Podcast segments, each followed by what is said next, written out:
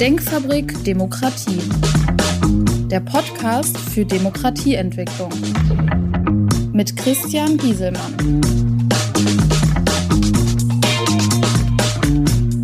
Hallo, mein Name ist Christian Gieselmann. Ich beschäftige mich mit Themen wie Politik, Wirtschaft, Gesellschaft unter dem Aspekt Haltung und Verantwortung. In der letzten Folge habe ich gesprochen, wie können sich die Kommunen untereinander fair verhalten. Aus der Themenreihe Staatsreform.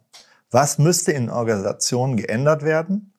Unter dem Aspekt nicht nur meckern, was alles schief läuft. Was muss geändert werden, damit es funktioniert? Mein Thema heute. Sollten die Kommunen auf alle spezifischen Sondereinnahmen verzichten? Hierzu eine Einleitung.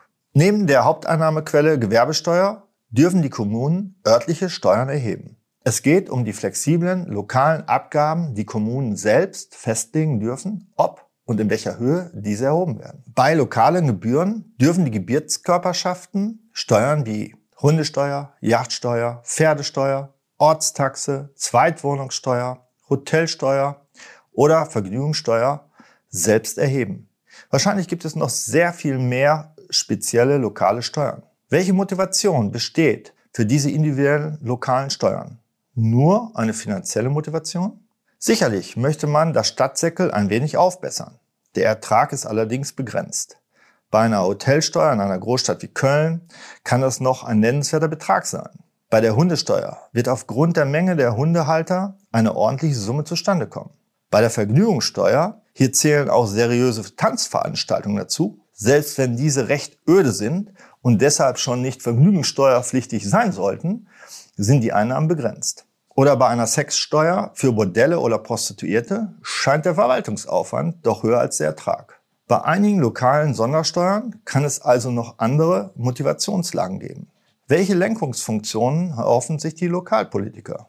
Sollten die lokalen Steuern die Betroffenen an den Kosten, die diese verursachen, beteiligen? Bei Hundesteuer und Pferdesteuer kann ich mir das noch vorstellen dass die Tiere Dreck, also Tierkot auf der Straße hinterlassen und somit Reinigungskosten anfallen. Eigentlich sind die Tierhalter gehalten, die Hinterlassenschaften selbst zu entfernen, machen die meisten allerdings nicht. Bei Zweitwohnungen kann man sich auch noch vorstellen, dass eine Beteiligung an der Infrastruktur sinnvoll wäre, auch für Wohnungen, die nur temporär bewohnt werden. Eine Hotelsteuer für Touristen oder eine Kurtaxe zwecks Kostenbeteiligung sehe ich nicht. Schließlich leben manche Touristenstädte, Kurorte oder Ferienhochburgen von Touristen und generieren durch die Besucherströme enorme Einnahmen für die Hotels, Gaststätten, Souvenirläden und so weiter, die sich in den Gewerbesteuereinnahmen wiederfinden.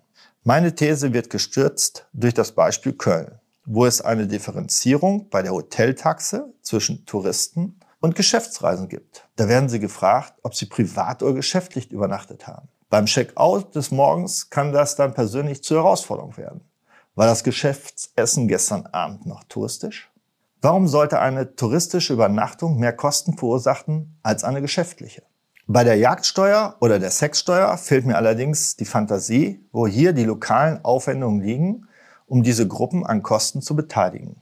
Gibt es also noch weitere Motivationen außer Geldeinnahmen und sachgerechten Kostenbeteiligung bei den lokalen Steuern? Ich denke ja. Hier stehen moralische Aspekte im Vordergrund. Bei der Yachtsteuer sehe ich überhaupt keinen Grund, warum dies Kosten für die Kommunen verursacht. Ganz im Gegenteil. Mangels Raubtiere ist der Wildbestand viel zu hoch und eine Bejagung absolut notwendig, um die Wildunfälle nicht noch höher werden zu lassen. Da die Yachtpächter schon viel Geld zahlen an die privaten Grundstücksbesitzer, wollen die Kommunen da wohl nicht hinten dran stehen. Wenn hier lokale Größen ein Zeichen setzen müssen gegen die Jagd, dann ist das in jedem Fall verfehlt. Die meisten Bundesländer haben den Kommunen in den letzten Jahren die Möglichkeit bereits genommen, diese Steuern zu erheben. Bei der Sexsteuer ist das Thema Moral noch offensichtlicher. Da Bordelle auch gewerbesteuerpflichtig sind, müsste man aus Sicht des Kämmerers meinen, dass diese in den eigenen Kreis angeworben werden zur Verbesserung der Einnahmen. Warum wird dann für das horizontale Gewerbe eine extra Steuer erhoben? Besonders da hier die Kontrolle der Einnahmensituation schwierig ist. Ich denke mal, die meisten Kunden werden wohl im Bar zahlen. Was würde es bringen, die Sexsteuer so weit zu erhöhen, um die Prostituierten in die Nachbarkommunen zu vergräben? Also der Nachbarkommune die prekäre Situation der Prostituierten zu überlassen damit man sich selbst da nicht rumkümmern muss? Ich will hier kein Plädoyer für das älteste Gewerbe der Welt halten, aber eine überhöhte Moral, die anderen die Probleme aufbürdet, ist verfehlt. Lösungsansatz zu lokalen Steuern. Eine bundesweite, einheitliche lokale Abgabenordnung. Was und in welcher Höhe mit Abgaben belegt wird, würde Transparenz und Fairness gegenüber den Abgabenpflichtigen erreichen. Und sind alle Finanzprobleme der Kommunen mit einem lokalen Besteuerung gelöst? Nein, es bedarf weiterhin einer verbesserten Finanzierungslage für die lokalen Handlungsträger.